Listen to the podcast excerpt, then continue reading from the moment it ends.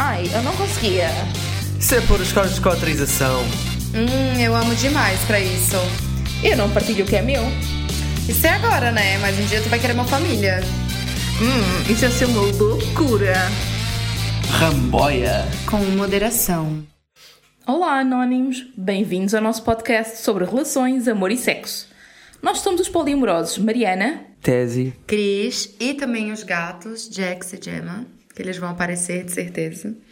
Então, antes de começarmos com o conteúdo do tema de hoje, eh, eu queria esclarecer uma, aqui uma falha de comunicação da minha parte no, no episódio anterior. Então, eu estava focado numa estratégia eh, para arranjar eh, público masculino eh, para poderem ouvir o- os conteúdos que aqui vão ser falados no podcast que eu acho que são importantes para o, para o público masculino. Infelizmente esta estratégia saiu um bocado ao lado e acabei por ser um bocado infeliz nos comentários. Eh, o, facto, o facto de ter exposto as minhas experiências e aquilo que eu pensava há 5 anos atrás era exatamente aquilo que eu queria eh, mostrar, mas queria deixar claro que era o que eu pensava há 5 anos atrás. E eu acho que isso era importante para conseguir com que se identificassem comigo na fase em que eu estava. Queria que os homens que ouvissem este podcast conseguissem se identificar com, com a minha evolução de como eu era, com aquilo que eu pensava e como é que sou hoje e como é que fui reeducado. Sim, com toda a desconstrução também, né? Todos os dias é uma, é uma desconstrução constante que a gente tem que fazer e pensar naquilo que a gente está falando e naquilo que a gente está pensando. Porque às vezes o machismo ele tá tão enraizado na nossa cabeça. Sim, seja que, homem mulher. Que às vezes a gente fala uma coisa e só depois é que a gente para pra pensar, caralho, isso foi, isso foi super machista, sabe? Então, eu também, eu também passei por isso, porque, pronto, fui criada numa religião completamente machista. Então, muitas das coisas que eu pensava antigamente, que eu aprendi a desconstruir e aprendi a ver que estava errado. É, é, mas é uma análise muito interessante da gente fazer, assim. Uma pequena nota, né, sobre também o episódio anterior, que foi, parece que foi um pouco polêmico, né? mas é porque é, no Brasil a gente fala as coisas de uma forma diferente, é óbvio, né? Nós temos gírias diferentes, maneiras diferentes de dizer as coisas. Quando o Tese quis dizer pacote brasileiro, ele se expressou muito mal. Porque, na verdade, eu acho que ele quis é, falar sobre ele ter um fetiche com mulher de bunda grande. O que não é propriamente também. Vá, também já é uma coisa complicada de se dizer, porque fetichizar de corpos é sempre complicado.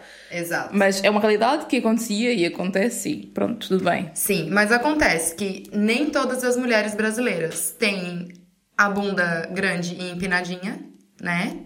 E também é, a maneira com que foi falado, que ele disse cu brasileiro, é porque aqui, aqui em Portugal, o português ele se refere a cu como a bunda, né? Sim, cu, a no- cu é uma coisa muito normal para nós. O popô, a poupança. É o cu. Poupança. Vocês dizem poupança? Poupança, poupança também tem. Eu vou começar a dizer poupança então. Sim, no meu caso não é poupança, né? No meu caso é gastação mesmo. Ah, então, só pra ficar aqui esclarecido de que ele só se expressou mal, ele não quis fazer nenhuma apologia ao sexo anal brasileiro. É uma categoria. Por quê? Porque foi isso que eu entendi. Então, só pra deixar bem claro que quando ele quis dizer com cu, ele quis dizer bunda, ou seja, o que ele quis dizer é que ele tem fetiche por bundas grandes. Bundas. Certo, Enfim. por algum motivo, desde sempre estamos juntos, não é? Não é que eu tenha propriamente um pequenino de todo. Uma minadora. Essa bunda é um tesouro. Um tesouro. tesouro. Que late de bunda ela tem. Vamos então para o tema de hoje: tipos de não monogamia. Então vá, para explicar uh, os vários tipos de não monogamia, é importante primeiro explicar o que é monogamia. E o que é que é a monogamia? Então, a definição que nós temos, nós entre aspas, porque somos nós que temos estas definições, São todas nossas, é horrível. Não, isto é dizer assim. Então, a definição que nós temos é que é uma organização familiar ou estilo de relação em que uma pessoa tem apenas um parceiro sexual e romântico em determinados períodos de tempo. Há fidelidade entre duas pessoas, há exclusividade sexual, há desejo de vir a casar e ter filhos. Isto, casar, para hoje em dia já não, já não acontece muitas vezes, mas basicamente é juntar os trapos, vocês sabem. Juntar a escova de dente, não sei o quê. Nós não estamos aqui para dizer que a, que a monogamia é errada, nós não achamos que é um problema as pessoas serem monogâmicas, não é isso que o podcast quer dizer. No entanto, há alguns comportamentos que têm que ser repensados na, na monogamia, nomeadamente. Sabe, antes de, antes de falar sobre isso, Ok. tem uma coisa interessante que tá me acontecendo. É que algumas pessoas que são meus amigos próximos, que estão ouvindo o podcast, e essas pessoas são monogâmicas, eles estão vindo, tipo, querendo, quase querendo se desculpar por serem monogâmicos quando vão falar comigo. Tipo, ah, eu ouvi o teu podcast, não sei o quê, mas olha, é, eu sou monogâmica, tá? Eu assim, tá, tá, tudo na bem. boa. Ah, tu tu estás a sentir um sentimento de culpa por estar a ouvir conteúdo não monogâmico? Não, não é. É porque eu acho que as pessoas acham que eu vou querer sair evangelizando todo mundo, dizendo, ah, poliamor, maravilhoso, não sei o quê. I mean, é. Eu acho Ah, venha sim. conhecer a palavra do poliamor. Não, mas eu acho, eu acho que cada pessoa é de uma maneira e cada pessoa se identifica com uma maneira de viver e com uma maneira de se relacionar. E tá tudo bem. Tipo, todos os meus amigos não precisam ser poli, todos os meus amigos não precisam ter relacionamento aberto. Tudo bem, não tem problema. Eu não vou sair evangelizando ninguém, tipo. Sim, a questão aqui é mesmo fazer decisões conscientes, é importante. E a monogamia muitas vezes não é propriamente consciente. E para além disso, há alguns comportamentos tóxicos que estão associados à monogamia e à monogamia instituída da forma como a sociedade a institui. Atenção, quando nós dizemos aqui monogamia tóxica, não é qualquer monogamia, mas sim alguns comportamentos que são naturalizados na sociedade e que são, na realidade, super prejudiciais. Sim. Como, por exemplo, o mais básico de todos, os femicídios que existem Exato. de ex-maridos a matarem as ex-mulheres, de namorados que, que espancam as namoradas e por aí fora. Tudo isto com base em uma questão de sentirem posse sobre o corpo feminino, não é? Sabe uma coisa muito louca que aconteceu essa semana? Foi que a minha mãe, a minha mãe é uma mulher solteira, né? Com seus 40. Não, aí, 40 não, 54 anos. Ui! Aí, bom, ela vai ficar feliz. Ela vai ficar feliz, que eu disse que ela tem 40. Com seus 50 e poucos anos, ah, ela é, ela é divorciada, então ela tem todo o direito dela de namorar. Ah, assim como eu, ela gosta muito de paquerar as pessoas, sair namorando, não sei o quê. E ela conheceu um cara no início do ano, um cara muito legal. Ela disse que ele era muito bonzinho, que ele era muito querido, mas que ela notou algumas coisas nele que ela não gostou muito, então ela decidiu terminar. E o que aconteceu foi que esse cara foi preso semana passada, porque ele é um pouco pesado isso, mas eu acho que tem que ser dito, né? Porque a gente não pode ficar escondendo esse tipo de coisa. E ele matou a ex-namorada dele, que era antes da minha mãe, colocou no porta-mala de um carro e deixou o carro no supermercado e foi embora. Uau! Eu, eu me arrepiei toda agora. E, Isso é tipo, horrível. uma das coisas que eu penso é: caralho, podia ter sido a minha mãe naquele porta-mala Mesmo. sabe? Então, isso tem a ver com aquilo que tu estava falando do feminicídio, de daquele sentimento de posse. Eu não sei por qual motivo que levou ele a matar a ex, mas a gente tá correndo perigo a todo momento. Tipo, a gente nunca pode descansar, parece assim. Sim, sem dúvida. Isto tem muito a ver com também o facto de se ter tantos ciúmes e se usar os ciúmes como uma coisa boa. As pessoas. Prova de amor. Uma- sim, a sociedade usa o ciúme, que é um sentimento normal e toda a gente tem, nós inclusivamente, mas as pessoas usam o ciúme quase como algo Parece uma- saudável. Parece uma arma para, para ser usada a qualquer momento para. Sim. eh, serve tem- de coito para, para, para tudo. Para, E tem para até relação. músicas, se a gente for parar pra ver músicas que romantizam o ciúme e que, sabe? Ai, E os nojo. stalkers, os stalkers nas músicas também. Sim, sim, mas isso, olha, se a gente for por aí, queridos, teorias da conspiração aqui, ó, sou formada em Harvard, Harvard, Harvard. Ah, sou louco, sou louco por ti, faço tudo por ti e, e vais a ver aquilo é super creepy e ninguém quer que façam aquilo. Por ti. Exatamente. E já que estás a falar em Faço Tudo Por Ti, a ideia de que o parceiro ou a parceira com quem tu estás tem que ser tudo para ti e tem que, tem que satisfazer todos os teus desejos, todas as tuas necessidades, todas as tuas. Uh, tem que estar sempre disponível quando tu precisas para ajudar. Bem, isso é exigir uma, um exagero de alguém. Exigir um exagero faz assim um, uma alteração estranha. Sim, mas... mas é verdade, porque tipo. Tu não pode fazer as coisas com as tuas próprias pernas, tipo, tu precisa de outra pessoa para ser feliz, tu não é feliz. Tu não é feliz? Isso traz, isso traz um bocado à baila a ideia de que as pessoas são metade de uma laranja. É um, é são... um empregado de Ai, mesa da relação. bem pegando fogo, metade da laranja pra puta que pariu. Eu detesto. Não, eu detesto essa expressão. Mas eu há muita detesto. ideia, há imensa ideia de que uma pessoa não está completa enquanto não tiver Exatamente. uma parceira ou Sabe um que- parceiro. sabe que na igreja- que for. Não, hoje não é o episódio sobre religião. Ainda não é desta? Não, mas sabe que nesse, nesse lance de relacionamento, assim, a igreja, ela prega muita coisa, né? E durante muito tempo eu me guiava nos padrões que a igreja tinha pra ter o relacionamento. Claro. E na igreja as pessoas dizem que tu não pode não casar. Tu tem que casar e tem que se multiplicar e tem que ter filhos e esses caralhos todos. Só que nem todo mundo quer isso, né? Sim, mas isso faz parte, mas na realidade a ideia do casamento e de ter filhos faz parte daquilo que é esperado do amor romântico, quer dizer, no- quase é qu- Sorry. mas é- a realidade é essa, tipo, é quase impossível tu teres um amor romântico, monogâmico, em que o end goal não seja casar e ter filhos. As pessoas não têm esse hábito. Obviamente que há pessoas que já repensaram os relacionamentos, já repensaram o condicionamento da sociedade e tudo isso. Mas, na realidade, continuamos a ter essa ideia de base, não é? E, e a cena do, de pôr uma pessoa no pedestal. Sim. Epá, que isso. uh, quando tu ficas louco. Isso já me aconteceu comigo na, na, na, na relação que eu tive. A única ex que eu tive, ela punha-me no pedestal. Fazia tudo por mim e sofria. E fazia sofrer também. E fazia sofrer porque E fazia nó- todo mundo aqui sofrer, né, querida? Vamos cair na nós não estávamos, mas no Como nosso eu caso. disse antes, ainda bem que ela não ouve essa merda. No, no nosso caso, nós não estávamos numa relação monogâmica. E se tivéssemos. Não, ela tava numa relação mono- monogâmica contigo e ela queria que tu tivesse numa relação monogâmica com ela, só que nada disso estava acontecendo. Mas ela continuava a sair com outras pessoas. Ah, pra puta que. Sim, sim, era um género de hipocrisia meio marada. porque Como, como eu tinha relação aberta, ela também podia, mas o objetivo final estava claro e era ser monogâmico. Sim, enfim. Isso vamos falar, se calhar, noutra altura, não hoje.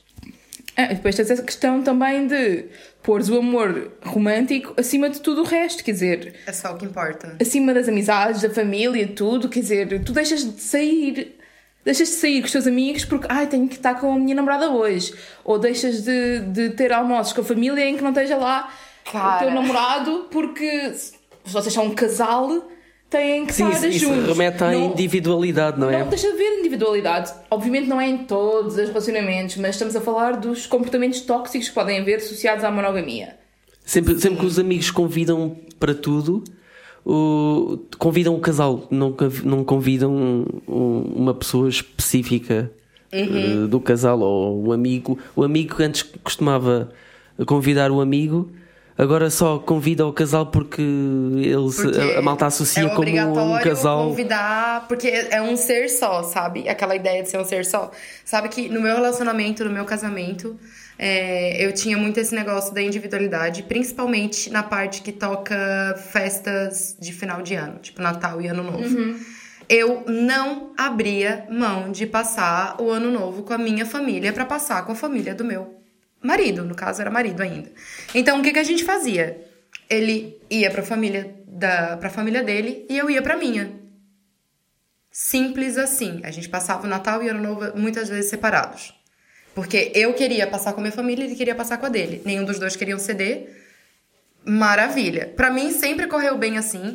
E eu não acho que as pessoas têm que ficar fazendo esse tipo de coisa por obrigação, sabe? Porque, na minha opinião, a gente nunca sabe. Quem tem a oportunidade de juntar as duas famílias numa festa de final de ano, maravilha. Agora, quem não tem, tipo no meu caso, separo mesmo, não tô nem aí. Vou pra casa do meu pai, ele vai pra casa da mãe dele. E vinha gente me, me, me apedrejar por causa disso, dizer, ai, porque vocês são casados, vocês são um casal. E eu dizia, e daí? Não têm que estar sempre juntos. Mas E daí? está. É um dos comportamentos esperados de, dos Sim, casais. tem que estar sempre junto. Deus me livre, eu já vivo com aquela pessoa, eu já olho pra cara dela todo dia. Pelo amor de Beyoncé. É, é um, é um assunto muito sensível porque cada caso é um caso e vai haver pessoal aqui ao ouvir que, que não, mas o Natal tem que ser, a ver? É, é aquela cena.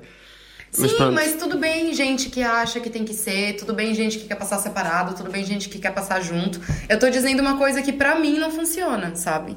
Sim, o que importa é as pessoas também terem a flexibilidade e perceberem que só porque a sociedade diz que tem que ser assim, não é assim. Não, e eu tenho exemplos também, tipo, da época em que eu, da época que eu estudava, lá no terceiro ano, que aqui pra vocês é o quê? É o décimo segundo? É capaz. O último ano antes de ir pra faculdade. Décimo segundo. É, décimo segundo é, quando eu tava no décimo segundo ano, que lá no Brasil é o famoso terceirão, onde coisas horríveis acontecem, uh, teve dois amigos meus que começaram a namorar. E quando eles começaram a namorar, eles simplesmente esqueceram de todos os amigos que eles tinham. Esqueceram de todos. Yeah. Eu sei, eu sei que tu tá ouvindo e eu sei que tu sabe que eu tô falando de ti. Ui! Shots tipo. Personal. Mas, tipo, eles se afastaram de todo mundo, sabe? E eu acho isso um comportamento super errado também. Porque, cara, tu tá namorando com aquela pessoa, tu não precisa viver para aquela pessoa o resto da tua vida, sabe? Existem outras coisas, existem amigos, existem. Enfim. Esforça-te, uh, bate o pé para seres individual, para seres tu e não seres um casal. Isto se quiseres, se não quiseres, se gostares de ser casal, olha, força. Sim, as pessoas são individuais, né? E quando uma pessoa. Mas há muita malta que sente falta de, disso e não comunica como deve ser uh, essa vontade. Ah, uma coisa que acontece muito na igreja, principalmente. Eu tô citando muito a igreja hoje. uma coisa que acontece muito na igreja, principalmente, é quando fala assim: ah, Fulana, o que? A, Mari, a mulher de não sei quem? É, sim, claro. Isso é ridículo. Isso é, isso é completamente ridículo. Para mim já é ridículo a ideia de que a mulher casa, ela tem que colocar o último nome do marido. Isso para mim é a parte mais ridícula do casamento. Nem sei. Porque eu, quando casei, eu não quis colocar o último, o último nome do, do abençoado no meu nome. Primeiro, porque ia cagar o meu nome todinho. Segundo, porque isso é ridículo. É como se eu fosse propriedade dele, não sou, sabe? Mas pronto. Então, quando uma pessoa ela decide não seguir as regras da monogamia, ela passa a estar, tipo, praticar a não monogamia. O que pode ser consensual e também não consensual. Ui, não consensual, portanto... Que daí é que tirem. a porca aperta. Porque o que que acontece? Isso é traição. Traição é muito mal, né? Uh, é não consensual, então. Quando é traição, quando a parceira não sabe que tá numa situação em que não há exclusividade sexual, né? Ou emocional, vamos dizer sim, assim. Sim, Tá. Hoje a gente vai focar só nos, só nos tipos consensuais, que eu acho que é um caminho um caminho melhor assim pra gente seguir. Então a gente vai indo dos que são mais parecidos com a monogamia até chegar na não monogamia. Então vá, quais são os tipos de não monogamia consensual? Consensual. Gostei do Sensual. sensual também. É verdade, às vezes são sensuais. Então, nós temos uma É aqui, aqui um, um- uma porrada deles. uh, são os que nós basicamente conhecemos e, e são bem uns seis ou sete. Não, também conhecemos mais, mas não dava para falar de todos porque há uma diversidade enorme de tipos de relacionamento. Então escolhemos alguns para estar aqui a falar, não é? Então vai, este vai primeiro.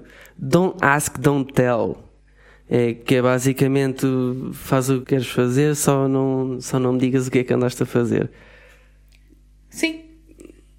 Por exemplo, eh, imaginemos, uma pessoa que tem uma relação à distância e que está mais ou menos implícito que é ok saírem com outras pessoas, mas não querem comunicar e não querem conversar abertamente sobre com quem é que estão a sair para além de uma pessoa com a outra, não é? Ou seja, não querem estar a, a- discutir sobre.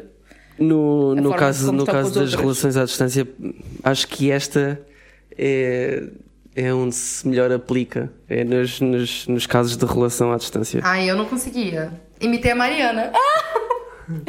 Parece eu no início do genérico, Parece, efetivamente. sim. Ai, eu não conseguia. Não, mas é sério, eu não conseguia. Essa parte eu não conseguia. Sim. Não, eu acho que isso tem a ver com aquela. Não é figura de linguagem que fala um ditado popular? O que os olhos não veem, o coração não sente? Sim, o ditado Ah, é um clássico. Sim, há, pessoas que preferem não saber e há relações que se regem assim. Eu gosto muito deste que é o, o swing. Epá, isto é, é um. Acho que to- todos nós sabemos que é a troca de casais. E eu, eu gosto muito deste, queria falar deste porque nunca, nunca o fiz, de propositadamente. E é o tipo de relação uh, não monogâmica, ou vá, monogâmica uh, consensual, que eu conhecia, é a única forma de estares com outras pessoas que eu, quando era miúdo, conhecia, porque se falava, é a única coisa que se falava. Sim, sem altura. dúvida. Mesmo na altura, quando era miúdo, tipo, sei lá, 12, 13, 14 anos, era Sabe o único que- tipo uh, Sabe que, se falava. no Brasil passava um programa na televisão que era que era sobre isso, sobre troca de casais, não sei o quê. E uma vez lá eu, bem metida com 14, 15 anos, fui assistir aquela merda de madrugada. E eu fiquei assim, "Ah, gente, eu não acredito que tem gente que faz esse tipo de coisa. Ela tá com o marido da outra, o outro tá com a mulher do outro, o outro. Meu Deus, que confusão! Era a E- única mas coisa que eu me- conseguia pensar naquela época. E não tinhas uma opinião formada em relação a isso já na altura? Não, porque era pecado, né? Ok, faz sentido. Não, Era é, pecado, é legit, ia é pro inferno. Quem faz Sim. isso ia pro inferno. Eu cheguei... Eu já tô no inferno, abraço capeta agora. E, e- e é engraçado porque eu era a única, é o único formato uh, de estares com outras pessoas dentro, estando numa relação que eu conhecia e mesmo assim já fantasiava com isso. Já me imaginava. Imaginavas, Como é- mas nunca como- quiseste. Como, é que seria? Ih, tem maceira aqui, ó. Caralho. Tu ach- é muito difícil quando se é monogâmico, formatado, conseguires comunicar esse, esse, essa imaginação, uh, essa fantasia com o teu parceiro. Sim, sim, sem dúvida.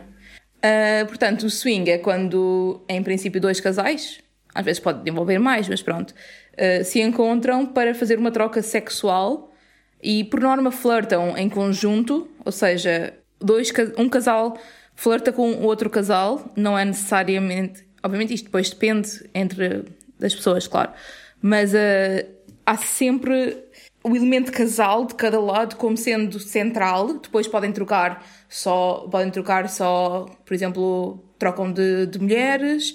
E isto é um bocado mais recorrente, acho eu, em casais heterossexuais, mas também posso estar a falar de cor, não sei. Também tenho Mas- essa sensação. Às vezes o sexo é em grupo, a quatro, outras vezes é vão buscar uma outra pessoa, juntam e fazem sexo a três, mas é muito baseado em sexo e em flerte e não em relações emocionais, É basicamente. tipo, é que funciona, uh, parece-me que funciona como um escape, uh, a monogamia é um escape controlado. É tipo monogamia 2.0. É, é tipo isso. Sim, mas, mas é verdade. melhor, é, é- melhor definição.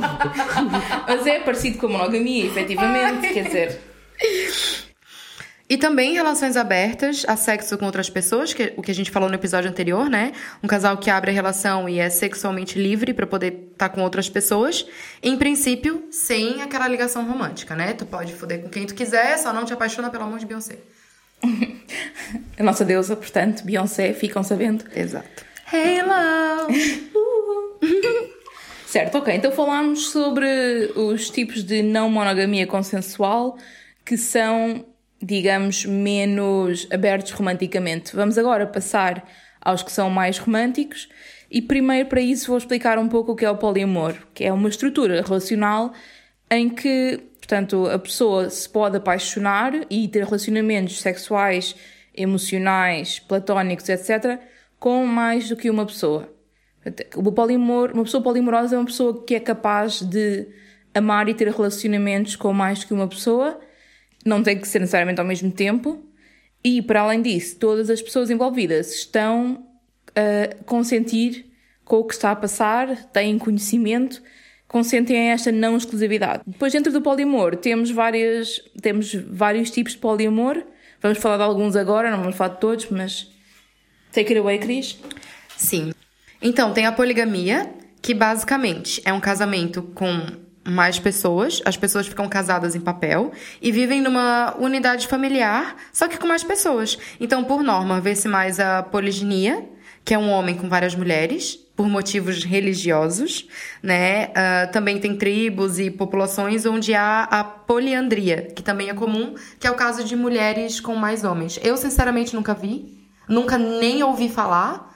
Eu, na verdade, antes de, de me informar sobre isso, eu não sabia que existia a poliginia e a poliandria. Eu pensei que era só a poligamia e que era só o homem que casava com várias mulheres. A poligamia tem a ver com o facto de haver um casamento efetivo. Sim.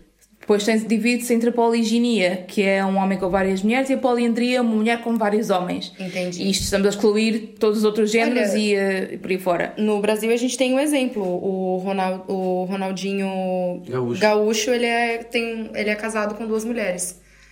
Não sei se ele poderá ser casado oficialmente. Eu Ah, acho, eu- eu eu, acho por que acaso, é. também acho eu que acho sim. que ele é casado com Eu sei mulheres. que no Brasil há uma coisa que é parecida com o casamento, que é tipo, eu diria que é a nossa união de facto em Portugal, Tipo isso, é. mas Eu não lembro acho mais que o nome. casamento, mesmo casamento, não é possível. Mas sim, eles vivem como se fossem um casamento. Sim, ele paga uma mesada pra elas e tal. Queria essa parte. Também? Boa. Ele tem é para isso. Há também a polifidelidade, que é uma relação poliamorosa, mas fechada. Ou seja, eh, os elementos de- dessa relação só se relacionam entre eles e acabam, acabam sempre por construir família à volta só desses elementos.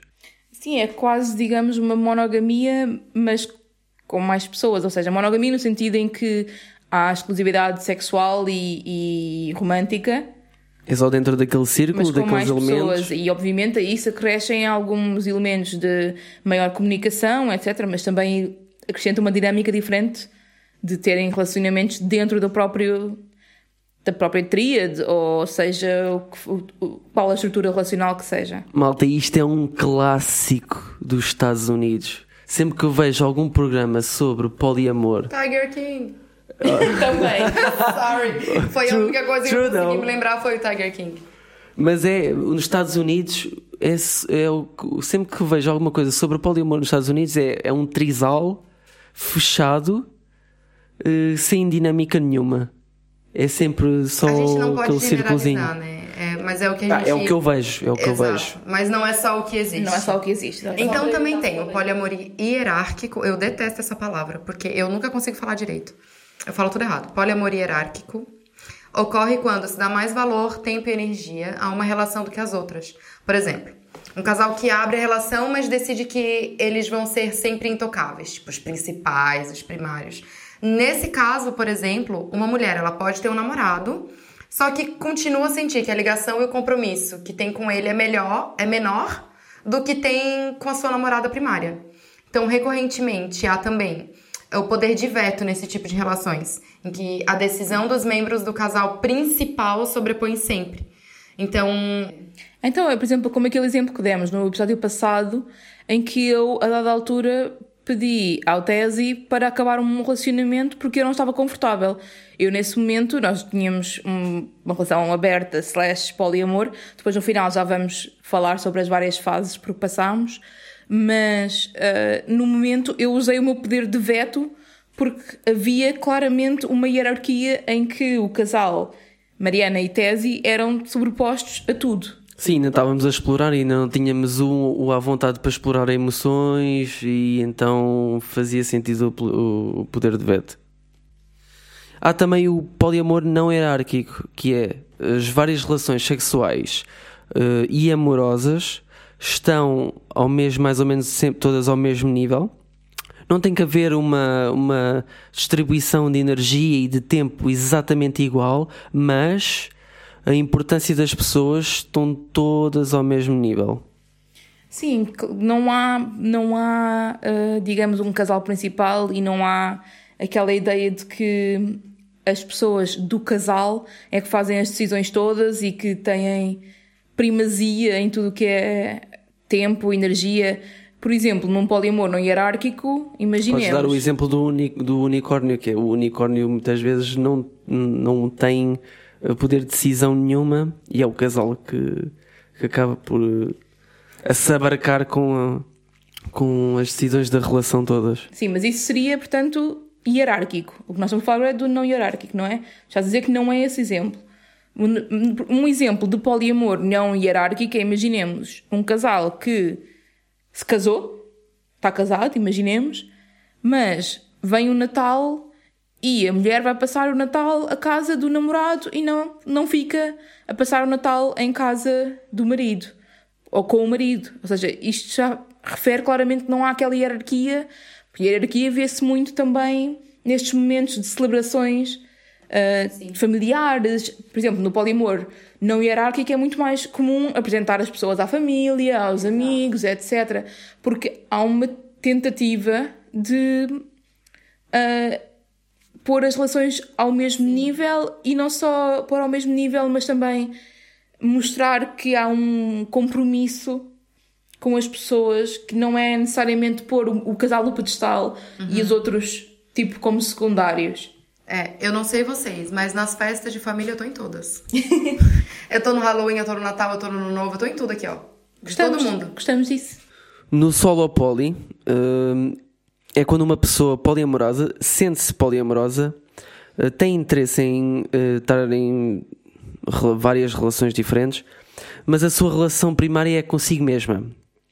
Por norma, as pessoas solo poly preferem morar sozinhas e mais independentes, valorizam imenso os vínculos de amizade que têm já previamente. Eu acho que eu me identifico muito com esse tópico do solo poly. Porque tu queres continuar com a tua casinha, o teu, teu é cartinho, o teu, o teu domínio e tu fazes eh, Sim, a gestão exatamente. disso. É porque eu acho que para mim é muito mais confortável, porque primeiro, é, eu não eu não tenho uma outra relação a não ser ser contigo, vamos dizer assim. Por escolha minha. No momento não tenho. Vais tendo algumas coisas. Exato, mas eu vou tendo. Isso não quer dizer que eu vou vir morar com vocês ou alguma coisa do tipo. Não, eu não quero. Eu quero manter a minha casa, eu sozinha, o meu lugar, meus amigos, sabe? Tipo, e com é isto esclareceste a dúvida de muita gente que pergunta se nós moramos todos juntos. Não, a gente não mora tudo junto, gente. Alguns dias da semana, mas isso vamos depois falar sobre isso no próximo episódio. Eu me identifico mais com solo poly porque eu moro sozinha, eu tenho um relacionamento com tese, mas eu também posso ter um relacionamento com outras pessoas.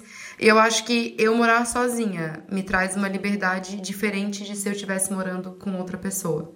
Mesmo se estivesse numa relação aberta, porque tem uma série de regras e uma série de, de coisas que a gente deve fazer que eu acho que eu não me, não me identifico com esse tipo de coisa. Sim, acho que para é mim. Só... Uma dinâmica que não ias querer Sim, ter. É porque eu gosto da minha independência, tipo, eu gosto de, de ter a minha casa, de fazer as coisas na hora que eu quero e levar quem eu quiser a hora que eu quiser.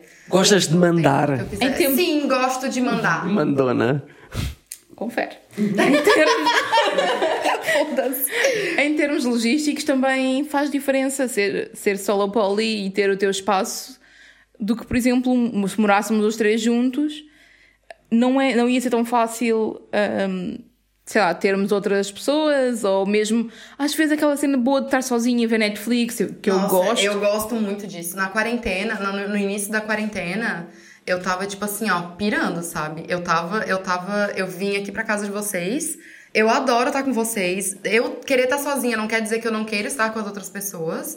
Mas é que eu tava assim, ó, hum, eu preciso estar sozinha, sabe? E é por isso que eu acho que eu não vou casar de novo tão cedo. Tão cedo? Tu disseste-me que já oh, não ias casar nunca mais. Não, já a, passaste... gente nunca, a gente nunca pode dizer nunca mais. Vai que eu viro trouxa outra vez. Mas eu acho que. Não, virar trouxa para mim que eu quero dizer é se apaixonar ao ponto de, de querer casar. É um trouxa bom, no bom sentido, não no mau sentido. Então, vou me explicar, né? Vai que vira polêmica. Já, já está a polêmica instalada, então tu queres dizer que não te apaixonaste o suficiente para casar? Por mim. Não gosta de ti o suficiente. É, já viste? Ui. Deus me livre casar, gente. also, a lei portuguesa não ia permitir isso, just saying. Pois. Tu, tu identificas-te mais com a Sola Poli, eu na realidade identifico-me mais com a anarquia relacional.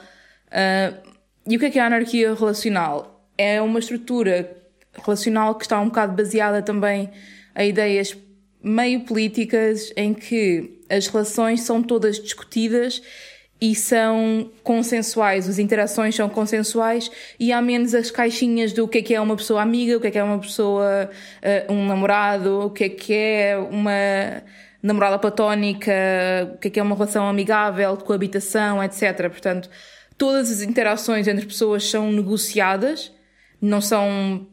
Uh, não há aquele preconceito do que é que vai ser uma relação. Normalmente há aquele preconceito de uma relação é dar uns Expectativas beijinhos. e tudo. Sim. Portanto, há muito mais essa negociação, há obviamente a liberdade toda, claro.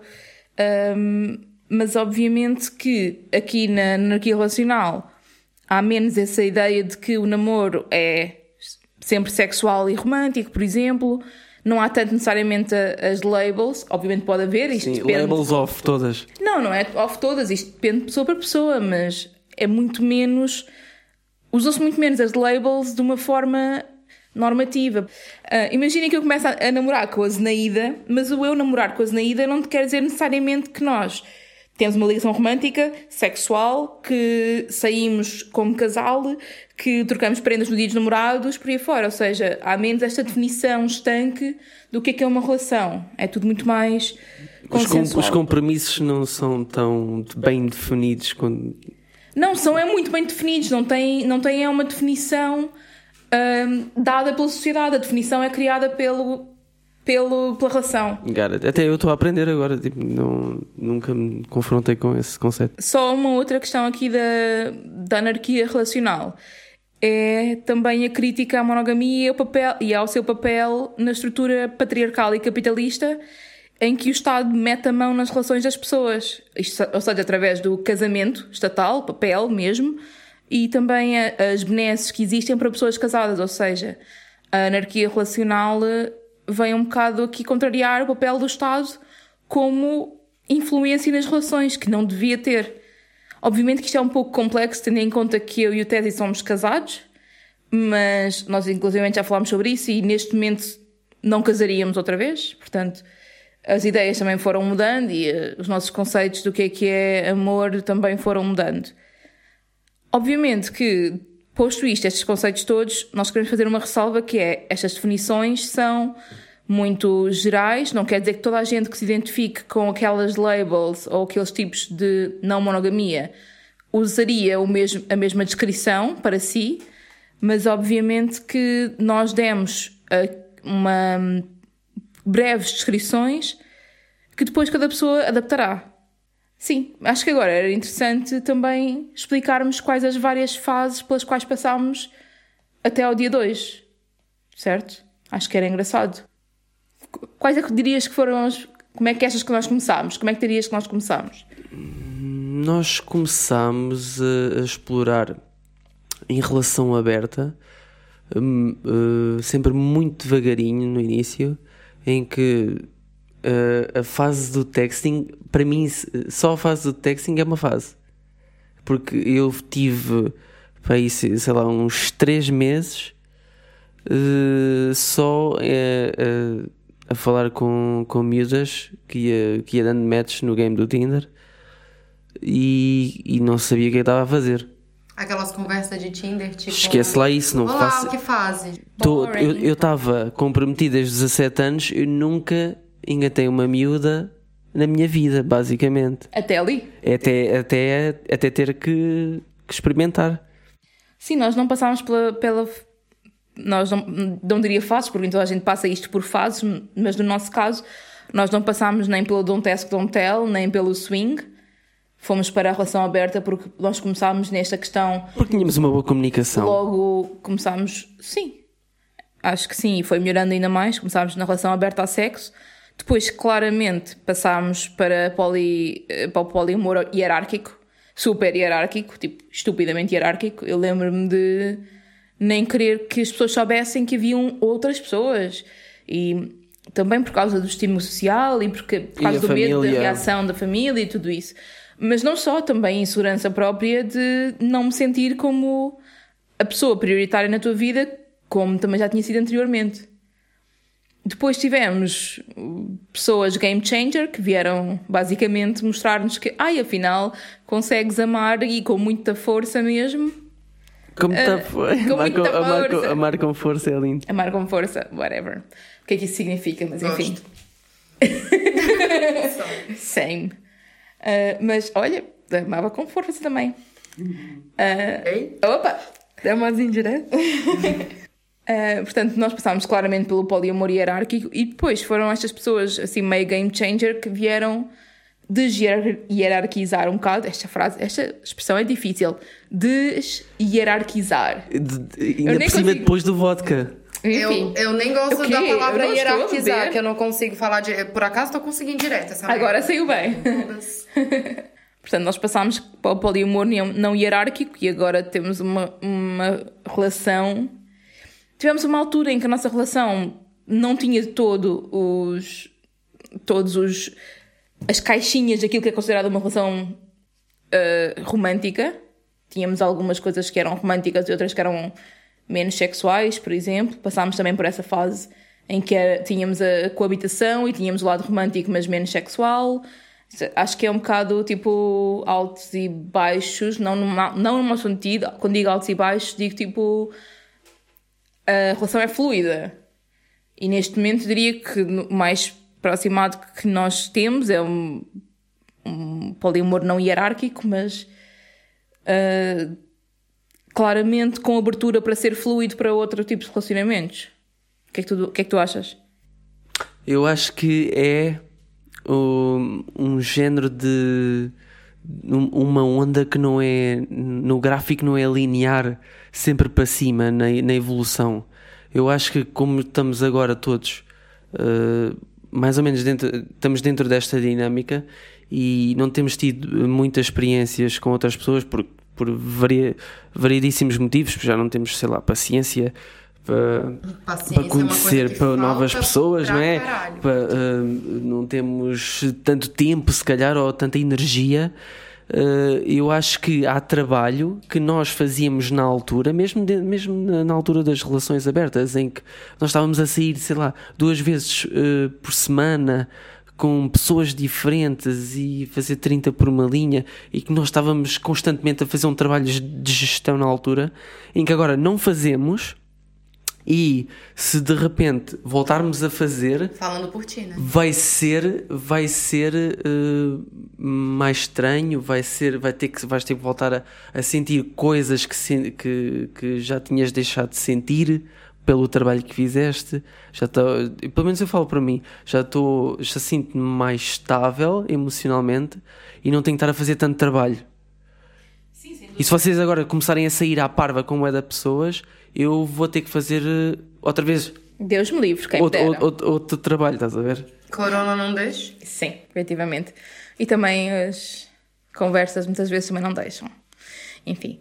eu só queria pegar em uma coisa que tu disseste. Tu falaste de, de um gráfico de evolução, digamos. Eu não queria falar em evolução porque eu acho que as pessoas, os tipos de não monogamia não são necessariamente uns mais evoluídos do que outros.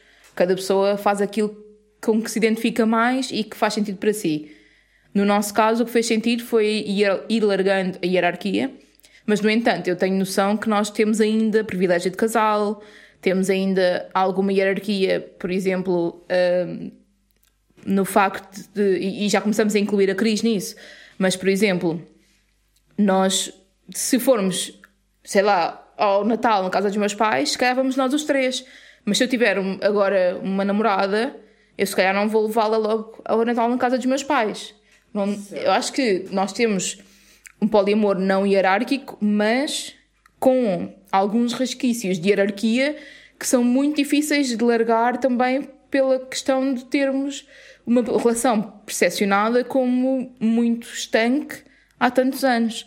As pessoas já esperam, especialmente entre mim e ti, a Cris já começa a aparecer mais também, já vai, já conhece amigos, já conhece família, etc. Ah, mas já passei vergonha na casa da tua mãe, já. Muita Já dei PT na casa da tua mãe. sim. Já, já, Só minha para os, para os portugueses, dar PT é ficar com uma ganda besana. Basicamente é isso. Nossa, ofereci... Não, PT é ofereci, perda total. Ofereci erva pra tua mãe e tudo. Não, eu fiquei loucaça. Aquele Halloween foi Ah, pois de- foi, foi de estão a mãe da mãe. Não, e não, não vou nem dizer com quem que eu tava usando erva, né? Não vou nem dizer com quem que eu tava fumando, mas, mas sim, isso é bem, bem interessante. E eu acho que, da minha experiência com as fases, eu comecei no solo poly, eu continuo no solo poly. Porque depois que eu me separei, é que eu comecei a ter esse negócio de relações né? abertas e essa exploração. Então, claramente, as fases que eu passei foram diferentes das fases que vocês passaram. Porque vocês passaram juntos essa fase. Eu passei a fase de, de querer ter outras relações sozinha. Mas eu acho que tu, ok, podes estar numa fase ou num, num tipo de não monogamia solo poli, mas no entanto também tens aqui uma, uma ligação muito forte a nós os dois e a, tipo, uma vida a, a, três, às vezes, em momentos Sim. em que estamos os três. Com Portanto, certeza. não é, não é tipo um solo poli tão solo quanto isso, digamos. Sim, mas em questão de hierarquias e não sei o que, eu acho que da minha parte, uhum. eu acho que não tem, porque também não namoro com outras pessoas, né? Eu acho que tu fazes um bocadinho de hierarquia, mesmo quando, mesmo quando conheces uh, pessoas novas. Eu, eu acho que eu percebo a, a, tua, a tua prioridade. Hierarquia, uh, como assim? Não entendi. Tu, tu pões o Bruno acima de outras pessoas que vais conhecendo. Sim, estou com ele mais tempo. Mas eu acho, que tu fazes, eu acho que tu fazes isso para meteres uma barreira no tipo de relação que tu queres ter no teu dia a dia. Entendi. Eu, tu fazes, tu usas-me para mostrar é aos eu outros. Eu uso as pessoas. tu é usas as pessoas. É isso, eu uso as pessoas. Isto é uma piada interna porque o Tese uma vez estávamos a jantar com um amigo nosso e estávamos na conversa e ele disse que a Cris usa as pessoas. Sim. Foi, foi descontextualizado, mas pronto, ficou para sempre a frase. Mas, mas eh, eu, o que eu quero dizer é, é, que usas o exemplo da relação que tens comigo às outras pessoas para mostrares uh, como é que é, como é que, o que é que rola aqui, estás a ver? Qual é que é o rolê tipo, do, do, vai, da situação? Vamos supor, começa a namorar com outra pessoa. Vamos usar aqui o exemplo do Clodoaldo. Desculpa, não, peraí. Não, eu nem sei dizer isso, desculpa lá. Clodoaldo, caralho! Clodoaldo? Sim, Clodoaldo, ninguém morreu. Não pode ser tipo. Não pode ser José? o. Não, não Clodoaldo, foda-se. O Conan. Não, Conan, o Homem o, o, o rolo é meu, vou chamar de Clodoaldo. Vai, Clodoaldo. Todo mundo comigo agora. Clodoaldo. Não, tô zoando. É... então, o que aconteceu? É, quando eu conheci o Clodoaldo, eu já tinha deixado muito claro que eu já estava em um outro relacionamento, uhum. que era para ele não achar que ele ia chegar querendo abalar todos os mundos aqui. E tu, e tu, tu usas o Mas meu exemplo. a mesma. Tu usas o meu exemplo para fazer de defesa, de defesa para deixar já bem claro à pessoa que está a chegar o que é que acontece aqui. Uh, se quer estar, em, estar numa relação contigo, é assim, que so, é assim que são as regras e tem que ter a noção claro. que existem outras pessoas. Mas é errado isso? Não, não é. Não, eu só, Porque eu, como eu é que. Eu não posso deixar o Clodoaldo que estava chegando naquela hora achar que ele vai ter 100% do meu tempo, porque ele não vai. Eu já tenho um outro relacionamento. Eu só estou a dar um exemplo de, de, de uma certa hierarquização que tu fazes para manteres a tua relação como, como queres, queres tê-la. Entendi. Pronto, tu agora falando isso me estraga tô... todos os contatinhos que eu tinha, porque todos eles escutam podcast. Então, mas tu ias Uou. dizer a mesma, tu ias dizer a mesma. Não, eles já sabem, o, né? O, eles já sabem, porque eu, eu tu é uma que pessoa, que a casa gasta? tu é uma pessoa presente na minha vida como como relacionamento. Eu Sim. não te escondo de ninguém. Todo mundo sabe que eu namoro contigo. E agora ouvindo isso, ter certeza mesmo, se alguém tiver alguma dúvida. Eu acho que não há dúvida nenhuma, quer dizer, quem tem, quem vê pelo menos social media.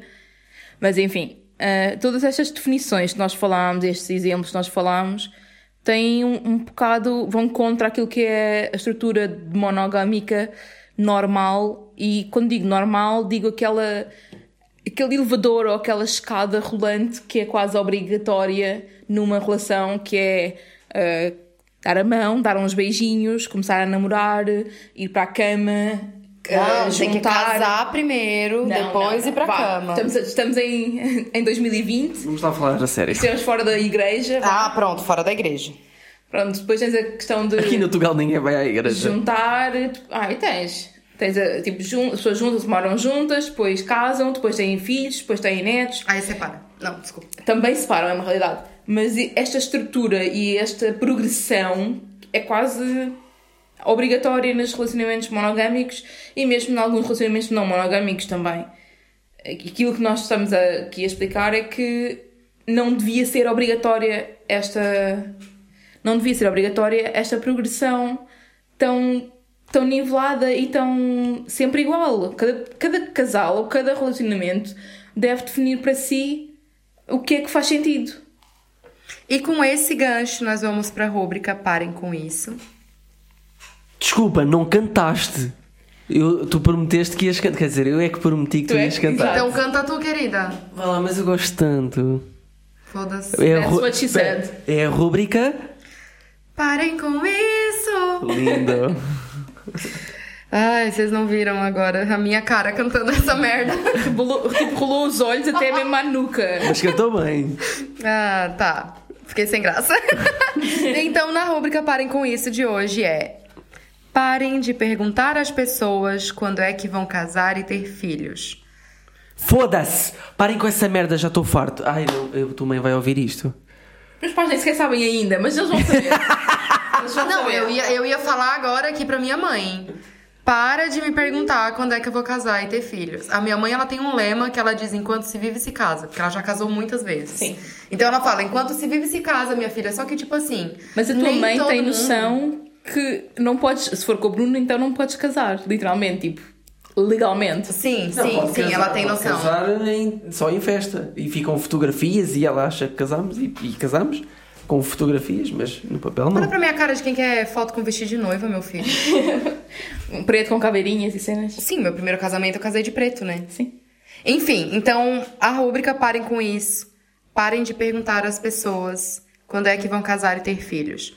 Por que, que isso é problemático? Porque nem todo mundo tem o mesmo sonho de vida que você que pergunta esse tipo de coisa. Tipo assim, é, quando eu tava na igreja, o que as pessoas mais perguntavam pras meninas entre, entre 12, sim, entre 12 anos e 12. os 84, se essa pessoa não for casada ainda, é qual é o sonho da tua vida? E as pessoas tinham que responder, né? A, a menina que tinha uma boa resposta era: Ai, meu sonho é casar e ter filhos e formar uma família. E eu só conseguia pensar assim, bicha, você é louca. Procriar uma já. faculdade, uma faculdade, se pá, não tem. Se alguém na vida se pá, não existe. Então, tipo assim, nem todo mundo tem essa mesma vontade, nem todo mundo tem esse desejo de casar, ter uma família, ter filhos, problemas na cabeça e etc. Tipo, Não, mas é nem só para além do nem toda a gente ter essa vontade, há pessoas que não conseguem mesmo. Também é importante chegar aqui a esta, a esta existem, parte, porque existem pessoas que não podem engravidar, né? há pessoas com útero que não conseguem engravidar e às vezes estão a tentar imenso e aquelas, aquelas insistências de quando é que vais ter um filho? Quando é que vais ter um filho? Epá, só estão a pôr mais stress na pessoa, é horrível.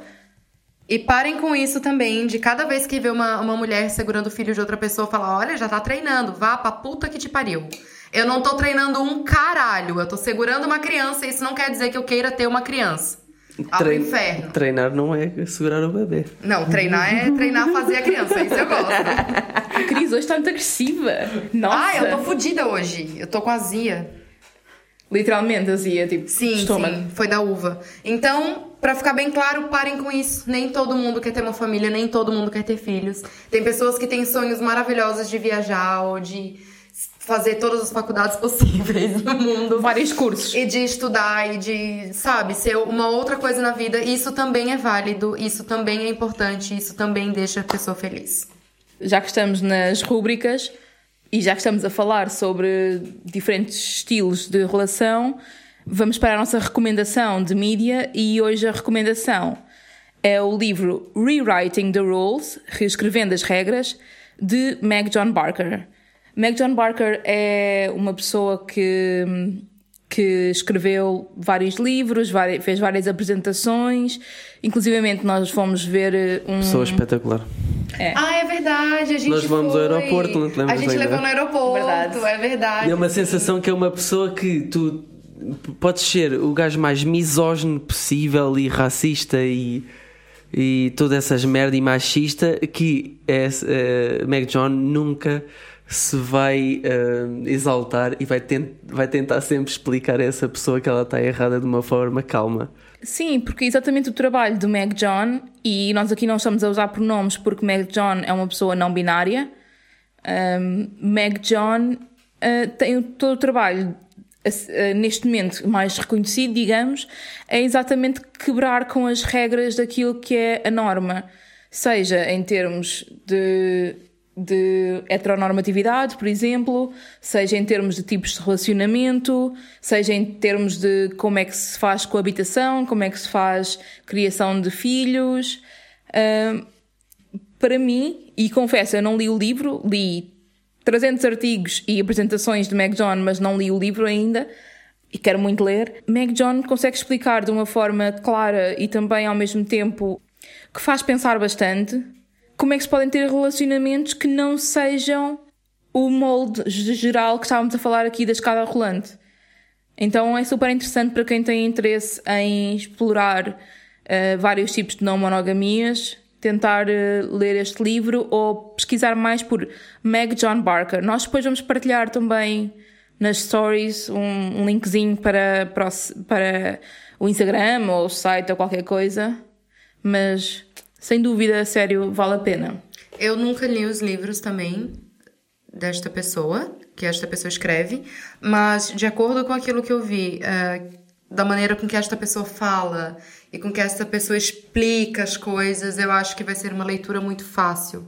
Sabe? Tipo, vai ser uma leitura gostosa, assim, de acordo eu, com eu, o que eu, eu vi eu, eu já me preocupava sempre muito em explicar uh, muito bem as questões das, de, de, das pessoas que estavam a fazer perguntas na altura, com não uma é? calma, com uma classe, assim, uma coisa maravilhosa. Eu adorei, sinceramente. Aqui, acho que é interessante dizer, nós, nós vimos, e inclusivamente eu estive a entrevistar Meg John uh, numa pequena conferência, digamos, organizada pelo. Sim pelo Poli Portugal, que é o grupo de poliamorosos em, em Portugal, e muito mais do que isso, não é só o grupo, mas enfim, não vou entrar muito por aí.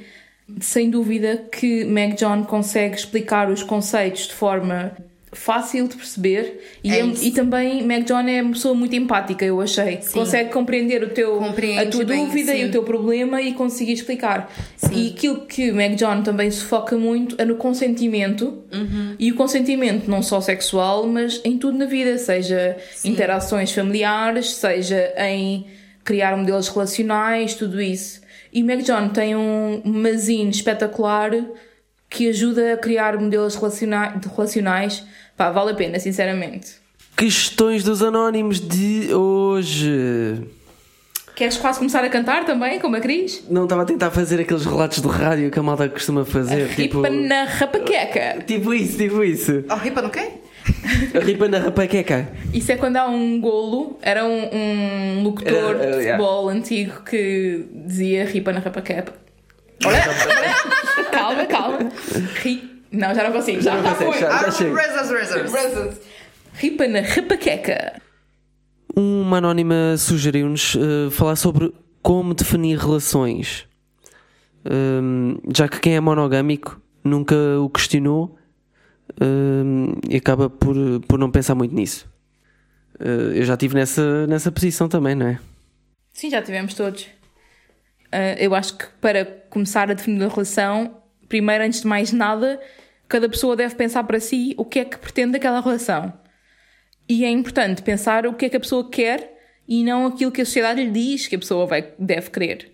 E tem que se descobrir, não é? Tem que saber o que é que quer. Sim, sim. A Gata. gema sabe o que, que ela quer. Sim, miminhos, neste caso. Uh, por acaso, Meg John tem bons recursos em relação a isso. Do check it out. Sem dúvida que aquilo que eu- para mim é a melhor forma de definir a relação é, primeiro, sentem-se. Reservem tempo do vosso dia para falar. Não falem, tipo, de preferência, não falem às três da manhã na cama. Falem quando tiverem tempo, falem quando estiverem num local que não seja ahm, propriamente público, porque podem ser conversas difíceis. Por exemplo, ir a um restaurante os dois ou os três, whatever, se calhar pode levar a que haja uma pessoa que chore e não é muito boa ideia. Que se exalte. Se forem como eu, eu choro por tudo e por nada, coisas boas, coisas más, e já chorei várias vezes em restaurantes. Não queiram fazer isso. Eu, eu tenho noção que não foi o mais inteligente da minha parte. Mas claramente comecem por saber o que é que cada um de vocês quer para a relação. Depois exponham em cima da mesa, não literalmente, ou literalmente, se preferirem, ah, o que é que cada pessoa quer. E quando, queremos, quando dizemos o que é que cada pessoa quer, vai desde qual é o nosso futuro. Vamos, eventualmente, algum de nós Faz o PowerPoint. quer ou não quer ter filhos. Olha, isso era interessante, por acaso. Mas imaginemos, queremos vir a ter um futuro que envolva filhos? Queremos vir a ter um futuro que envolva casamento? Queremos vir a ter um futuro que envolva envolvimento sexual? E sexual o quê? Queremos sexo ah, sei lá, queremos. Queremos. Queremos sexo. N- Não necessariamente. Eu quero. no Tu caso. queres, no caso. E isto é fazendo sempre update eh, sistematicamente, periodicamente, Sim, sim. Nesse, nesse registro, né? Porque o que tu pensas hoje não é o que tu vais pensar daqui a três anos. Exatamente. Sim, tudo isto é, é sempre. É necessário ir conversando, e aliás, há, há pessoas que fazem até, por exemplo, revisões semanais ou de 15 em 15 dias, revisões da relação. Dá trabalho. Acho desnecessário, mas. Houve alturas na nossa vida que eu própria te sugeri isso porque precisávamos na altura. Estávamos num game muito furioso. Certo, mas. Sim, é, mas eu não é acho porque que as é- coisas acalmaram agora que isso vai deixar de ser feito. Porque, como tu disse, a mesma coisa que tu pensava ontem, tu já não pensa mais hoje. Ainda mais eu que sou geminiana. Sim. Mas lá está, é esta questão de conversarem sobre o que é que cada um quer, mais do que darem nomes de ai, tu és agora a minha namorada, ai, tu agora és minha noiva, ou ai, tu agora ah, és a pessoa com quem eu E dou a ex? mão. Não, desculpa. Também pode ser ex. Mas a questão de falarem, definirem o que é que querem, com consentimento das duas partes, sem necessariamente muitas expectativas, porque às vezes as expectativas levam a, a desilusões. E quando digo expectativas, não é a pessoa pode, obviamente, esperar. Ah, eu gostava de vir a ter este tipo de relação contigo. Mas isto, porque eu que espero vir a ter esta relação, não quer dizer que tu queiras. E portanto, eu não posso ficar chateada contigo porque tu não queres isso. Exatamente. Eu tenho que te ouvir e temos que chegar a um meio termo daquilo que são, que é que estamos ambos, ou os três, ou os quatro, ou os vinte, confortáveis em fazer. Espeta essa no bloco de notas. E não ter medo. Epá, não ter medo de, de falar com, com a pessoa. Como é que vocês vão ter medo de falar, seja o que for, com a pessoa que vocês supostamente vão passar o resto da vossa vida? Ou não, porque podes não querer passar o resto da vida com aquela pessoa. Isso faz parte Não, também de definir a relação. Reformulando, como é que vocês vão ter medo de falar com uma pessoa que vocês têm um relacionamento? Sim, exato. Não, não, não tem que ter essa necessidade. Eu aqui falando, né? Eu que não conseguia falar um ai antes, eu não conseguia dizer nada. Eu era uma pessoa muito, muito, muito fechada. Mas eh, nós, nós estivemos a falar no outro dia sobre isso e tu tens dificuldade em falar sobre coisas eh, que tu sentes Sim, eu tenho dificuldade em eh, falar que sobre são os meus... muito, muito, muito importantes. Sim, eu tenho muita dificuldade em falar sobre isso. Eu sou uma pessoa muito fechada em relação a isso. Apesar de parecer que eu sou uma pessoa aberta, porque eu falo da minha vida inteira pra todo mundo, tipo, caguei completamente. Mas eu acho que coisas essenciais, assim, eu sou uma pessoa muito Decisivas, fechada. não é? Coisas É, decisivas que tu sim, sentes. Sim, coisas importantes. A respeito, tipo, falar um eu te amo, não sei o quê. Eu quase morro pra dizer um negócio desse. Mas aí é que tá, tipo, é, um- é uma coisa que eu aprendi ganhando na tua confiança de que eu poderia dizer esse tipo de coisa pra ti. Entendeu? Então, no meu lado tem mais esse essa parte, assim. Assim que eu disse que, que eu a amava e ela disse e ela responde "Eh, já tomaste banho? Não, não, não, não, não, não. Pra dar o contexto. Não, calma, pera. Não, pera aí. Pra dar o contexto, tínhamos chegado de um passeio maravilhoso. Ainda bem que tu não me falou no passeio, porque se tu tivesse me falado, eu ia sair em todas as fotos com cara de trouxa, com aquela cara assim de meu Deus. O que que eu fui fazer? Exatamente. Pena que vocês não viram minha cara agora. É, mas aí, beleza, a gente chegou suadão, todo mundo fedendo, a gente foi tomar um banho. E no que a gente tava tomando banho, eu fui dizer assim: ai, esse dia foi tão gostoso, né? Pena que. Aí ele vem e me larga, porque eu te amo. Eu consegui ficar parada, tipo assim, ó, parada, congelada. Na minha cabeça, eu tava falando assim: vai, diz que ama ele também, vai, diz, diz, diz. E a única coisa que eu consegui falar foi: tu já terminou de tomar teu banho? Isso parece quando nós demos a chave cá de casa e tu disseste. Obrigada. Para... Não, não, Parabéns. parabéns, parabéns. Sim, é verdade. Menos mal, quer dizer, menos mal. Fez-lhe um Menos bug mal. no Sim, sistema. não, mas aquele dia, mas aquele dia eu pedi pra ele sair do banheiro e tudo. Vai-te embora daqui. Eu pedi pra ele sair do banheiro e falei assim: já terminou teu banho? Então sai que eu quero terminar o meu. Bem, então só para, só para fechar aqui o tema de como definir a relação. Primeiro, não achar que a relação tem esta escala relacional que estávamos a falar. Segundo, conversarem sobre o que é que cada um quer, consentirem ambos aquilo que vai ser a relação, ambos ou mais. E a partir daí, até podem, se quiser, escrever num bloquinho de notas, fazer. Há, há exercícios online muito giros sobre definir relacionamentos, também podem tentar fazer isso. Portanto, go ahead, have fun. A segunda questão de hoje, então, Ela vem de uma anônima que ela pergunta assim: Como pode uma pessoa que está habituada a ser primária sentir-se bem com a deshierarquização? Eu consegui falar essa palavra. Boa! Eu, eu, e, este, e eu, penso, eu quando vi esta pergunta eu pensei, foda-se, eu nunca tive nesta posição, eu nunca tive este trabalho. Pois não, meus, meu amigo, mas eu já tive, claramente, claramente. A realidade é que tu tiveste uma relação, ainda antes da crise estar na tua vida, tiveste uma relação que não foi rapidamente, mas que passou de uma relação que na altura idealmente era, era secundária, portanto nós, nós estávamos numa, numa altura em que nos sentíamos poliamorosos e hierárquicos e de repente aparece uma pessoa que começou por ser literalmente só uma queca no estrangeiro, pá, a realidade é essa, mas depois vocês foram conversando. Só para os meus amigos brasileiros, uma queca é uma, uma foda. Sim. Sim. Uh, portanto, aquilo que era suposto ser uma relação breve ou umas quecas com uma pessoa de um país, de repente tornou-se em mensagens recorrentes, de repente tornou-se em olhar para ti e ver-te pela primeira vez apaixonado por alguém que não eu, que digo-te não foi fácil, sabes isto, nós já falámos várias vezes. Portanto, de repente eu percebi que já não tinha a posição super destaque que tinha antes. E foi na merda de um restaurante? Não, não foi. Eu lembro perfeitamente a primeira vez que eu notei que estavas mega apaixonado foi na casa de banho. Estava na, na, casa de banho, nós estávamos a conversar sobre tu e ela conversarem e eu olhei para ti e pensei, já foste, já eras. uh, e portanto, depois houve aqui um processo em que vocês começaram oficialmente a namorar, em que começaste a, a viajar para lá, ela a viajar para cá, chegámos a estar. Passar um mês escondido e tal. Sorry. Opa! Estava mais escondido da Cris. Que ela ia pouco contar aquela merda. Nada. Eu não ia nada, querida, eu sou um amor. Uh, e a dada altura nós tivemos uma transição que foi complexa para mim, que foi eu perceber que já não era a pessoa que estava no topo da tua, da tua cabeça, não é? Não era a pessoa, eu, não, eu já não podia dizer-te, nem queria olha, eu não estou confortável, tens que acabar isto por mim. Ou eu já não sentia que era a tua prioridade em tudo. E isso ao início foi complexo, obviamente, e tu sabes disso, já falámos muitas vezes. E acho que o processo de desierarquização não é fácil para ninguém. Isto é importante de, se, de ser claro. Eu acho que não é fácil, mas é muito importante que haja uma comunicação muito boa.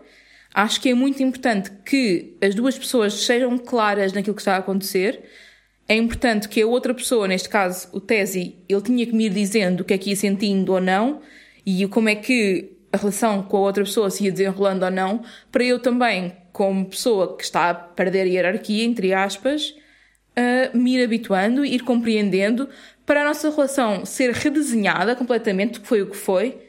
Nós, a dada altura, tivemos que for, pôr tipo um, ok, calma, vamos parar aquilo que estamos a fazer e vamos tentar construir isto. Organizar. Vamos tentar construir isto de uma outra forma completamente.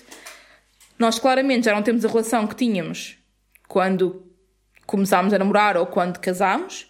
A relação mudou muito e é normal quando as pessoas abrem a relação, quando as pessoas incluem outros parceiros e outras parceiras e outras parceiras, vai haver uma mudança na relação. E isto são processos que às vezes custam. Não vou negar, são processos que são complexos e dolorosos até às vezes. Sim, é porque as pessoas uh, levam a palavra deshierarquização como uma coisa negativa, como se a pessoa estivesse fazendo um downgrade, tipo como Sem se dúvida. ela estivesse perdendo, como que se ela estivesse perdendo lugar, perdendo posição, perdendo é... Sim, sem dúvida. E aqui a questão é, na altura sente-se isso, mas por outro lado consegue-se fazer uma coisa ótima que é repensar a relação, redesenhar a relação, conversar imenso. Até às vezes é uma boa altura para pensar se realmente aquela relação ainda faz sentido ou se já estão juntos há muito tempo só porque sim. A realidade é que é uma boa altura também para a pessoa ter um autoconhecimento muito grande. Eu, por exemplo, eu descobri um lado ativista muito grande que não tinha saído tanto até aquele momento eu senti-me muito mais um indivíduo e menos parte de um casal, o que foi difícil e estranho passar tantos anos, mas ao mesmo tempo foi super libertador e, e ótimo para mim, para a minha autoestima. vale a pena a digerir a hierarquização, não só porque a relação tem as suas alterações, não é? As relações são fluidas e isto é algo que as pessoas têm medo. As pessoas têm medo quando há uma, uma fluidez e uma alteração que seja na relação, porque têm medo que qualquer alteração implique terminar. Para já terminar, são coisas que acontecem, as relações terminam, acontece. Mas na- no caso de quebrar com a hierarquia, o que acontece é que a relação passa por um processo de, de transformação e tem que haver também, e isto é muito importante, é a comunicação com a outra pessoa e a pessoa, neste caso anónima, a pessoa com quem tu estás, deve também saber como te reassegurar de que tu és ainda importante. A pessoa tem que saber explicar porque é que gosta de ti, se gosta de ti, o que é que tem interesse em fazer contigo, a pessoa tem que fazer tempo para estar contigo, o que às vezes é complicado porque hum, nestes processos de, de perder hierarquia muitas vezes estão ligados a uma, uma relação nova que tem aquela energia toda de relação nova que é super forte. E pode gerar uma insegurança também na Sem outra dúvida. pessoa, porque aquela pessoa tá super empolgada, tá com o brilho no olhinho. E não É, eu acho, o eu acho que tu tens que assumir que quando vês a, a pessoa com quem tu estás eh, num- nesse fervor da novidade com outra pessoa, tu sabes que aquilo é uma coisa que acontece. Tens de estar preparado para Sim, isso. eu acho que eu acho que uma boa oportunidade também é tu ficar feliz por a, por o teu parceiro poder estar tendo essa oportunidade, poder estar passando por essa boa experiência, sabe? Porque tu também passa por isso, então tu não querer que o teu parceiro passe por isso, eu acho que é um pouco de egoísmo misturado com insegurança Não, e sim, tem muito a ver com a hipocrisia insegurança e- também, não é? Sim, claro. Mas é importante é que não, não escondam a insegurança um do outro. Não escondam um do outro que, que está a aparecer uma terceira ou quarta pessoa que está a ameaçar, entre aspas, a hierarquia. Não deixem de conversar sobre o que é que significa pa- para vocês a hierarquia. Porque, honestamente, eu vou dar o meu exemplo super específico meu, Mariana. Uh, na altura em que eu, entre aspas, perdi a hierarquia, falando aqui de perder, um, eu senti-me bastante desamparada, obviamente. Acho que isto é normal. Uh, os primeiros dias não são fáceis, ou os primeiros meses não são fáceis. E implicou muita comunicação. Implicou eu explicar à pessoa com quem estava: olha, eu preciso saber o que é que tu sentes ainda por mim, preciso saber se nós vamos ter uma relação que vai continuar uh, mais tempo, menos tempo, como é que isto vai ser. E claramente eu tive que perceber que só porque a relação não tinha os mesmos contornos que tinha antes, não era por isso que não era uma boa relação. Tanto era uma boa relação que continua até hoje. E, esperemos que, há, que continue, porque neste mesmo, momento mesmo, estamos tendo, bem. mesmo tendo altos e baixos e. Mas isso é o e normal das coisas que relações, não é? acontecem. Sim, nem tudo não, não é um mar de rosas. As pessoas pensam. Mesmo os "Ah, monogâmicos. Sim, isso é, é em todo lado, né? Tipo, não é. Nem tudo são flores. Sim, qualquer tipo de E tá relação tudo tem bem, isso. tipo, é normal. Isso serve pro nosso crescimento. A gente aprende com qualquer coisa que acontece com a gente, né? Então, só resumindo, é conversar muito, como sempre, em tudo o que não seja monogamia. E mesmo na monogamia, por favor, conversem sobre é as porque relações. as pessoas têm medo de conversar, porque eu acho que as pessoas têm medo de enfrentar aquela- aquela realidade, sabe? E têm medo da mudança. E não têm tenham medo medo da da mudança. mudança. Não tenham medo da mudança. E não tenha medo das reações. Também. Vocês não querem estar com uma pessoa que reage aos berros quando vocês estão a ser verdadeiros com elas. E também não querem estar com alguém que tem medo de vos contar alguma coisa porque tem medo de como é que vocês vão reagir. Ou seja, ambos têm que saber controlar as emoções, isso é importante. Algo que podem fazer é façam terapia se acharem que não estão a conseguir lidar sozinhos com as coisas, não há mal nenhum. Podem fazer terapia de casal ou terapia cada um por si. Sim. Ou podem fazer os dois também. Tratar como individual e tratar como casal também. Pode fazer os dois. Terapia nunca é demais, na minha opinião. E Só, só alguma vez eh, a vossa namorada vos disser, Ou o vosso namorado. o vosso namorado vos disser, ou a pessoa com quem namoram. Exato. ou a pessoa com quem namoram, Isso foi lindo agora. foda-se, deixem-me falar, caralho. Oh, Só alguma lá. vez, só alguma vez Querida. eh, eh, a vossa namorada vos disser que está a pensar em o que, o que é que tu achas de abrir relação ou de estar com outra pessoa, pá, se vocês forem super contra isso, só não tripem. não, não, não façam disso um big deal, simplesmente gerem essa informação e explicam como é que se sentem em relação a isso. Cada pessoa não tripem. reage de uma forma diferente. Nem todo mundo tem a capacidade de gerir aquela informação e não tripar. Verdade. Mas também a questão da informação e de gerir a informação é uma questão muito de hábito, sinceramente. E leva Acho tempo também, eu acho. O hábito de criar o hábito de conversar sobre a relação, criar o hábito de ouvir coisas que podem ser inesperadas ou difíceis, criar o hábito de falar coisas que sabemos que a outra pessoa pode ficar, digamos, magoada, isso pode parecer contraproducente, mas na realidade é super importante para a relação. Essa honestidade é super importante. E obviamente que depende de cada casal, quanto é que falam, o que é que falam. Mas se calhar. eh, Criar não um é- hábito é uma boa dica, neste caso. As verdades, eu acho que em todos os casos, em todos os tipos de, relação, de relações, sejam relações amorosas, sejam amizades, sejam qualquer tipo de relação pai e mãe, a verdade ela tem que sempre ser dita, sabe? Sempre. Eu acho que a verdade tem que ser dita, sim. Então, para fechar, agora para concluirmos, o tema do nosso próximo episódio vai ser como funcionam as nossas relações ah, de três e também em separado. E sim, sim, é neste momento que nós vamos falar a respeito dos ciúmes.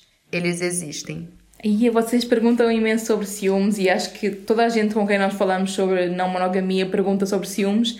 Então pronto, é no próximo episódio, gente. É logo a primeira aí. pergunta que monogâmicos fazem quando ouvem falar destas coisas, não é? É verdade. Não, não, a primeira é.